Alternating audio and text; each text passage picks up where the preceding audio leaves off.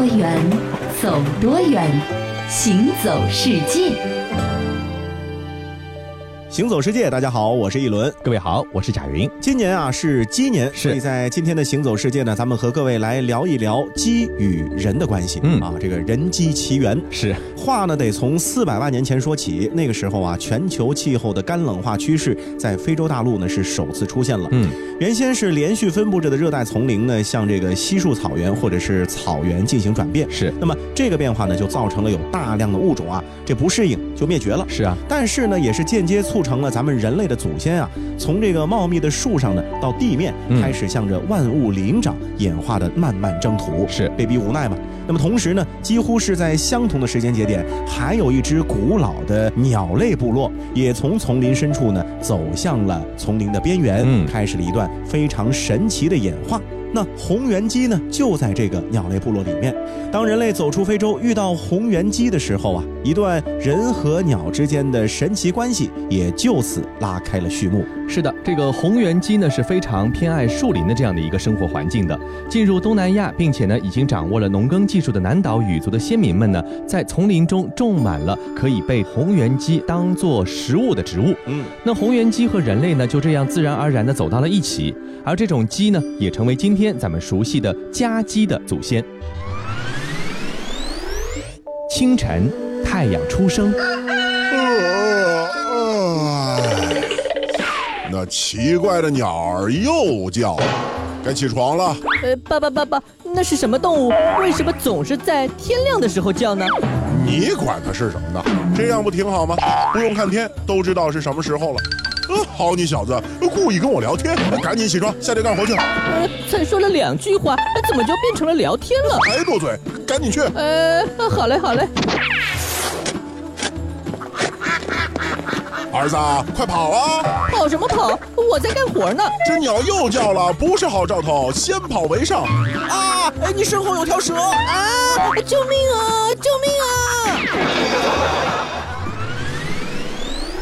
那有诸多的考古研究证明啊，人类有意识驯化红原鸡成为原种家鸡的活动，最早呢就发生在东南亚。嗯，驯化的时间呢，大约是能够追溯到八千年前。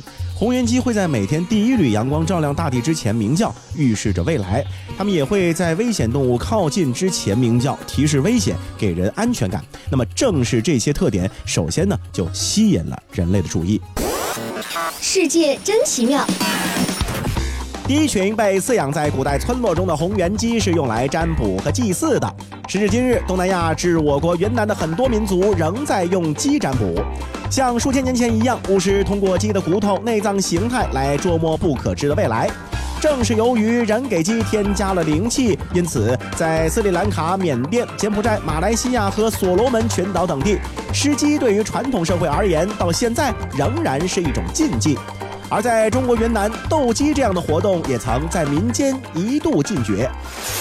那红原鸡的这个凶猛的特性呢，就成为了吸引古代人类的又一个原因了。于是呢，他们就开始驯化这个红原鸡，选育最勇猛的公鸡，让它们打斗，并且呢，以此作为向主宰未来的神献祭仪式上的一个重要的内容。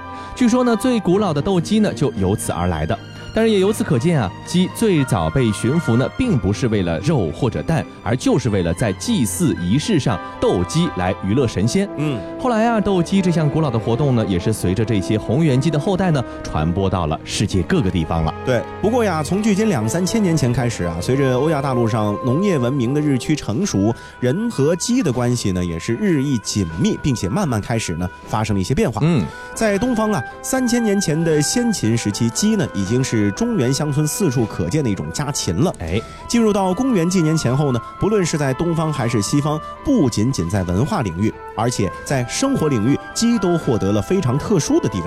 在中国呢，鸡又被称作是五德之禽，嗯啊，这品德挺好的。是在西方呢，耶稣曾经用母鸡召唤小鸡至双翅下，比喻聚拢和庇护人民。是的呃，和神起了关系啊。没错，到了十五世纪末的时候呢，大航海时代就开始了。鸡呢，作为一种便于在长途旅行过程当中运输和饲养的家禽呢，能够为船员和乘客提供新鲜的蛋品和肉类。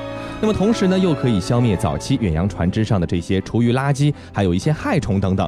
因此呢，他们就被欧洲的商队呢沿海路带到了全球各地。随着西方商队带来携带这种灰原鸡血统的欧洲家鸡呢，在中国的东部沿海也出现了鸡皮表面、脚和嘴呈现黄色的这种三黄鸡。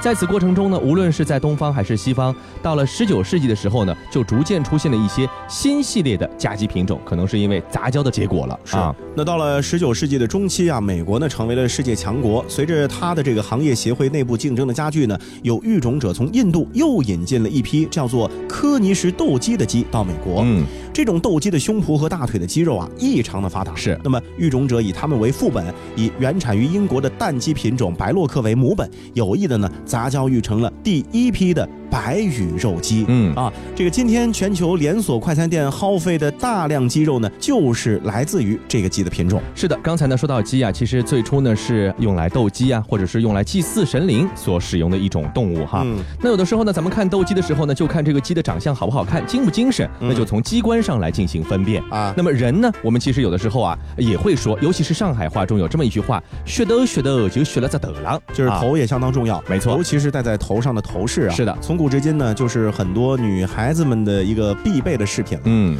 那还有一句戏言说什么呢？说当年啊，满清入关为当今世界做了一个最大的贡献是什么？你知道吗？是什么呀？是提供了丰富的影视剧题材啊啊。这个贡献，对，那什么清宫戏啊，还有宫斗戏的主要的取材的历史时期呢，一般都是选择清朝的时候。是的。那么在清宫戏当中啊，娘娘格格头顶繁复的这个旗头，嗯也是成了一个非常代表性的符号了。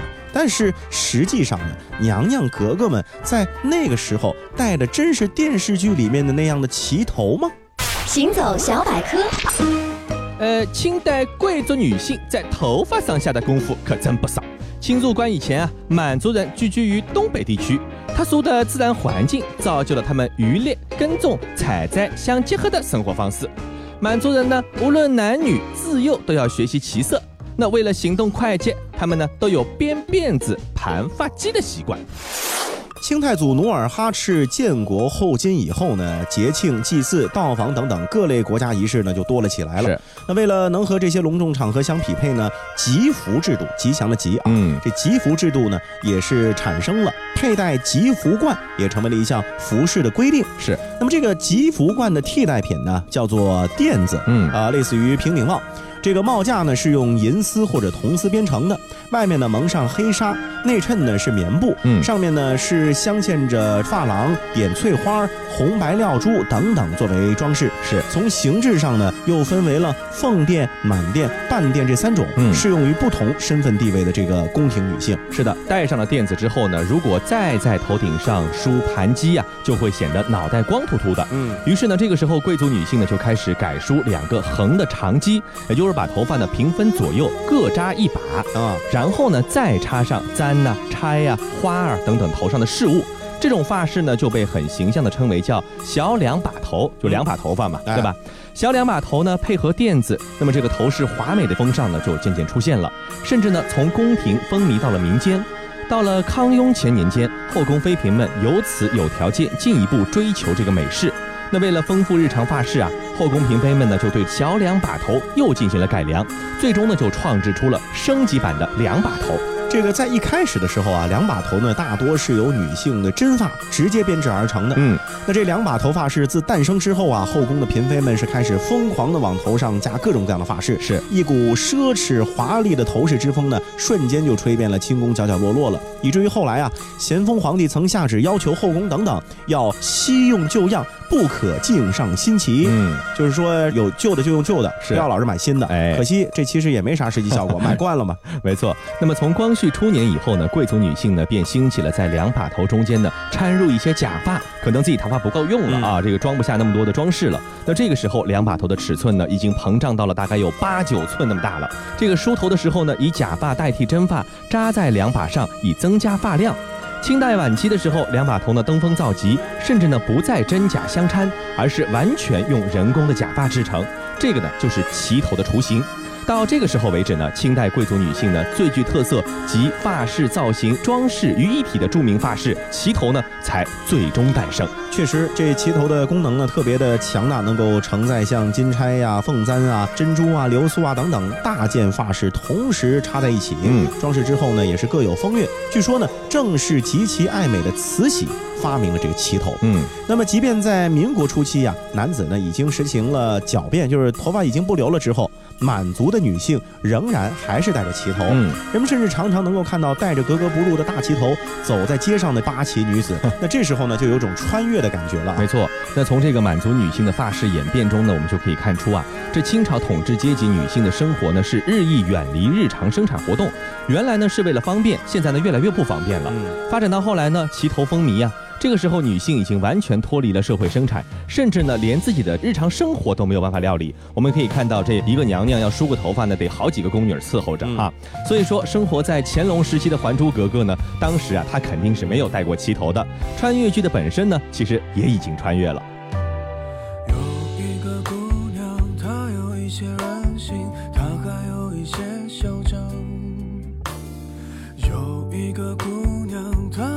些叛逆，她还有一些风光。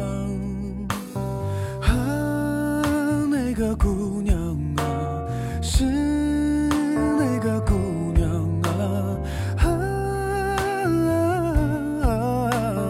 你就是这个姑娘。见人稀里哗啦，看到风儿就起浪，也曾迷迷糊糊大伙小伙一起闯，山山水水，敢爱敢恨走四方。哦见人稀里哗啦，看到风儿就起浪，也曾迷迷糊糊大伙小伙一起闯，还曾山山水水，敢爱敢恨走四方。更曾轰轰烈烈，拼死拼活爱一场。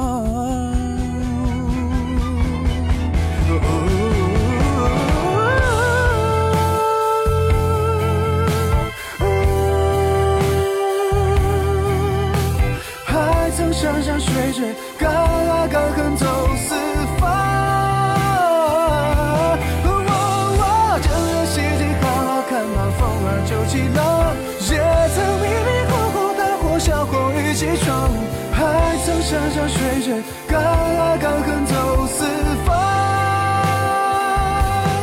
更曾轰轰烈烈，拼死拼活爱一场。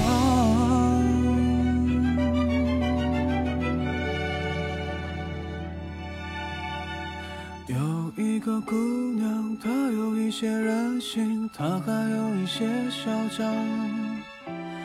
有一个姑娘，她有一些叛逆，她还有一些疯狂。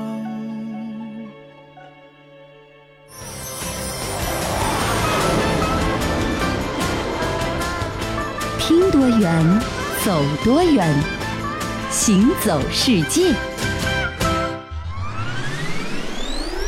一七九三年，也就是乾隆五十八年的夏天，英国派出一个访华使团到达中国。中国真令人向往。马可波罗书里那个黄金遍地的地方，可真算是让我大开眼界了。黄金又不能吃又不能穿，马可波罗还说了，中国有好多好吃的，我要吃个遍。哎，你就知道吃，少吃点。呃吃多了，那漂亮的绫罗绸缎穿在身上，那可不好看了。没事儿，那样才显得贵气，显得富态嘛。二位大人，中国到了。上岸喽！我怎么觉得不太对劲？你看这些老百姓怎么都如此消瘦？你怎么还有人吃剩饭？怎么还有人要钱？呃，川老大，你开错地方了吧？二位大人，万不会错，这里就是大清国呀！啊！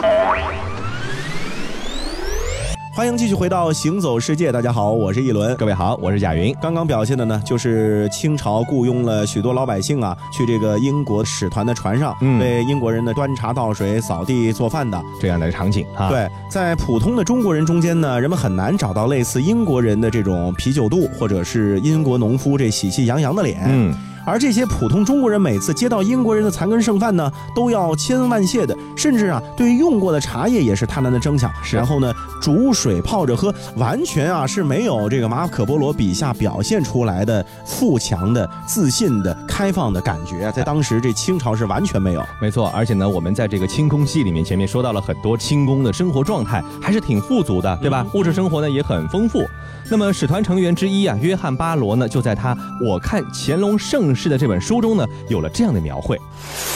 不管是在舟山，还是在溯白河而上去京城的三天里，没有看到任何人民丰衣足食、农村富饶繁荣的证明。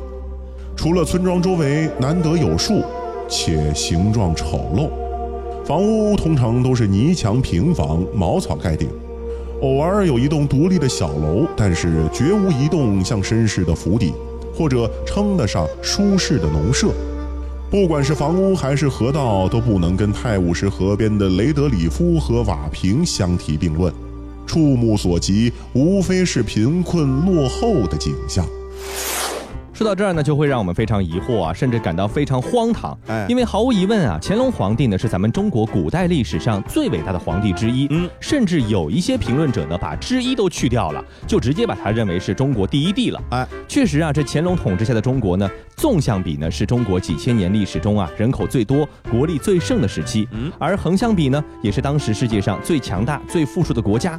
何以呀、我们这五千年的文化得出了这样的一个集大成的盛世之国，在英国人的眼中却如此暗淡呢？嗯，其实根本原因是这样的：乾隆时代啊，中国人和欧洲人的生活水平的差距已经开始越拉越大了。是的，其实啊，如果往前推两个世纪的话呢，欧洲人也不比中国人富多少。嗯，他们的食物中呢，肉食的比重也不算太高，一大块面包加一碗浓汤呢，基本上就是辛劳了一天的英国农夫的主食了主食了啊，而且是吃的非常开心了。但是呢，随着社会发展，欧洲人的生活水平呢是不断的提升。十八世纪工业革命前期呀、英国汉普郡农场的一个普通的故宫，一日三餐的这食谱啊就已经很丰盛了。是啊，早餐呢有牛奶、面包和前一天剩下的咸猪肉，午餐呢是面包、奶酪、少量啤酒、腌猪肉、马铃薯、白菜或萝卜。嗯，晚饭呢是面包和奶酪，基本上呢荤素搭配的都挺好的。是啊，星期天啊，甚至还可以吃上新鲜的猪肉。嗯，在工业革命之后，英国人的生活呢更加是蒸蒸日上了。一八零八年，英国普通农民家庭的消费清单上还要加上二点三加仑的脱脂牛奶、一磅奶酪、十七品脱淡啤酒、黄油和糖各半磅，还有一英两茶。嗯，那么咱们再来比较一下，当时乾隆年间中国人的老百姓啊，他们吃的是什么呢？嗯，这几千年来呢，中国农民的主要食物呢，一直是粗粮和青菜，像肉、蛋、奶呢，其实是少得可怜的。通常情况下，在春荒之际呢，还要采摘野菜才能够勉强度日。而乾隆时期呢，民众吃糠咽菜的记载呢，也比比皆是。而一旦遇到饥荒呢，普通人家就会立刻破产，卖儿卖女的情况呢，也十分普遍。金先生，哎，你见过这个吃观音土活活战死的人吗？什么是观音土啊你？看看，你不知道。我再问你，你见过这千里平原所有树木的树皮都被啃光的情形吗？哦，易子而食，你当然听说过，那是史书上的四个字而已啊。我是亲眼见过的呀。这换孩子吃啊，就是锅里的一堆肉。你你以为我毫无人性是不是？你以为我只知道贪钱敛财是不是？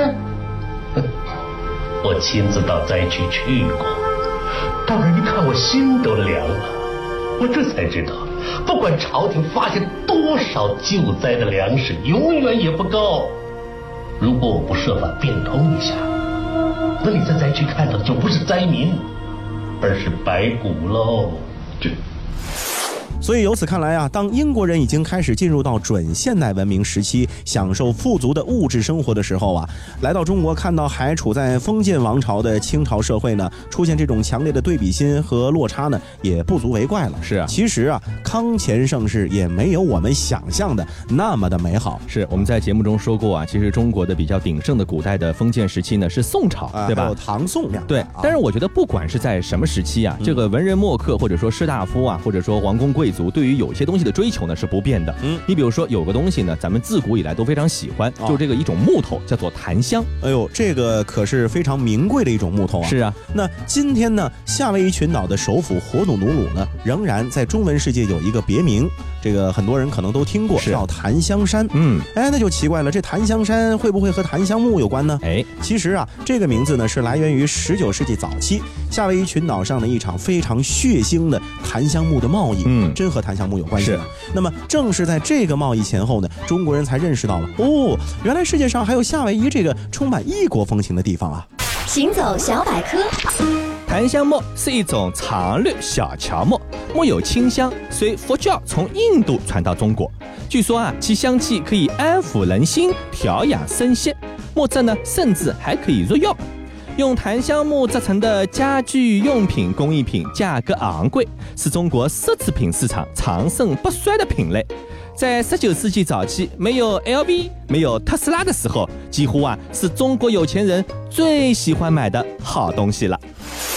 其实呢，檀香木本来也不是中美贸易的一个重要的物资。嗯，正在探索印第安人聚居地的殖民者能够找到的最好的贸易物资呢，其实是各种动物皮毛。是啊，那收集到大量皮毛的殖民者呢，又打包运送经过处理的毛皮到中国卖给中国人。是随着美国独立战争的打响呢，原本由英国商人独享的这笔好生意啊，也被美国商人开始接管了。嗯那从一七九零年起呢，美国人是独霸广东皮草市场三十年，几乎是垄断了从加州到广东的贸易路线。没错，这个时候呢，英国人处境就很尴尬了。嗯，这由于呢，英国上层社会的饮茶习惯呢，已经普及到民间了。这每年的茶叶需求量呢，是造成了英国和中国之间的巨大的贸易逆差。从现在的话来讲，哈，哎本来这皮草生意呢，就可以缓解这场贸易战的这个损失，而现在供应被美国人占据了，这英国人呢，只能是另辟蹊径。那怎么卖什么东西给中国人呢？嗯，他们呢，于是就把这个眼光放在了当时他们在东南亚殖民地大量富余，而中国国内市场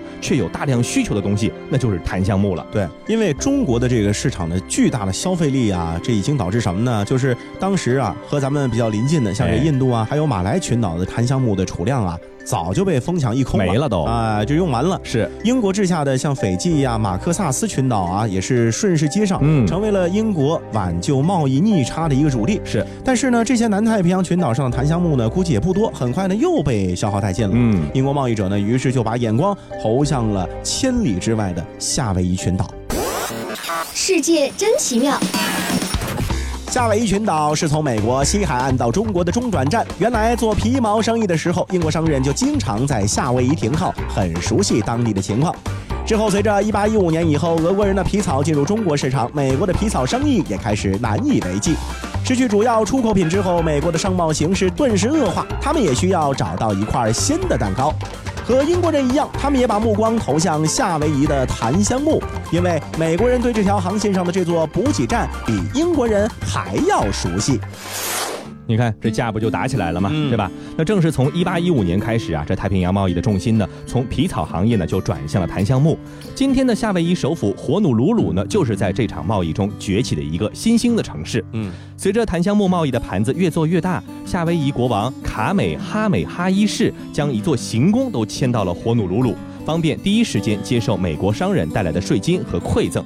在这座繁华的都市里呢，王公贵族是毫无节制地用岛上的檀香木跟白人贸易者呢换取各种商品，而中国的精美丝绸、欧洲的华贵的瓷器、美国的船只呢，都被以远远高于其实际价值的价格卖给了岛上的贵族们。从1804年零星有檀香木发往中国的记录开始啊，夏威夷岛中国檀香木的贸易量经过了一个爆发式的增长。嗯在1820年代初达到了一个最疯狂的时候是。但是随后呢，夏威夷的危机就开始显现了，岛上这树木存量呢严重不足。嗯，那么夏威夷当时还是有国王的啊，嗯国王下令禁绝民众开采檀香木，只能由国王本人或者是授权的当地酋长去砍伐檀香木和进行交易。嗯，那很快呢，荒芜的田地导致了严重的饥荒，民众生计无着，只能开始吃草和树苗了。是啊。与此同时啊，由于多年大量涌入中国市场的木材，这檀香木呢价格也开始一路下滑。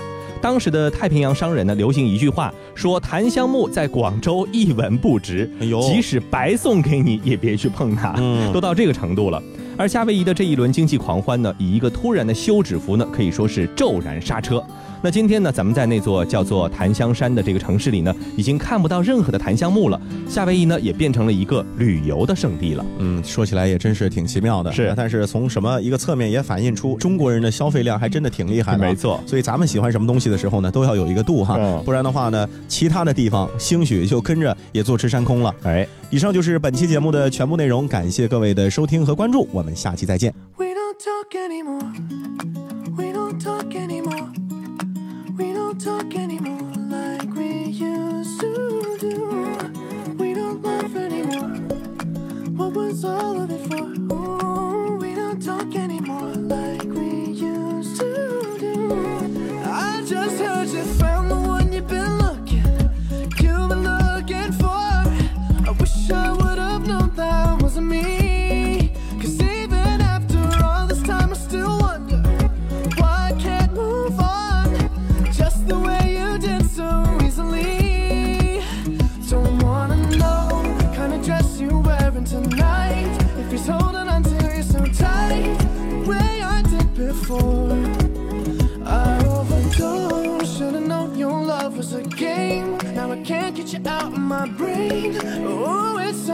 shame that we don't talk anymore. We don't talk anymore.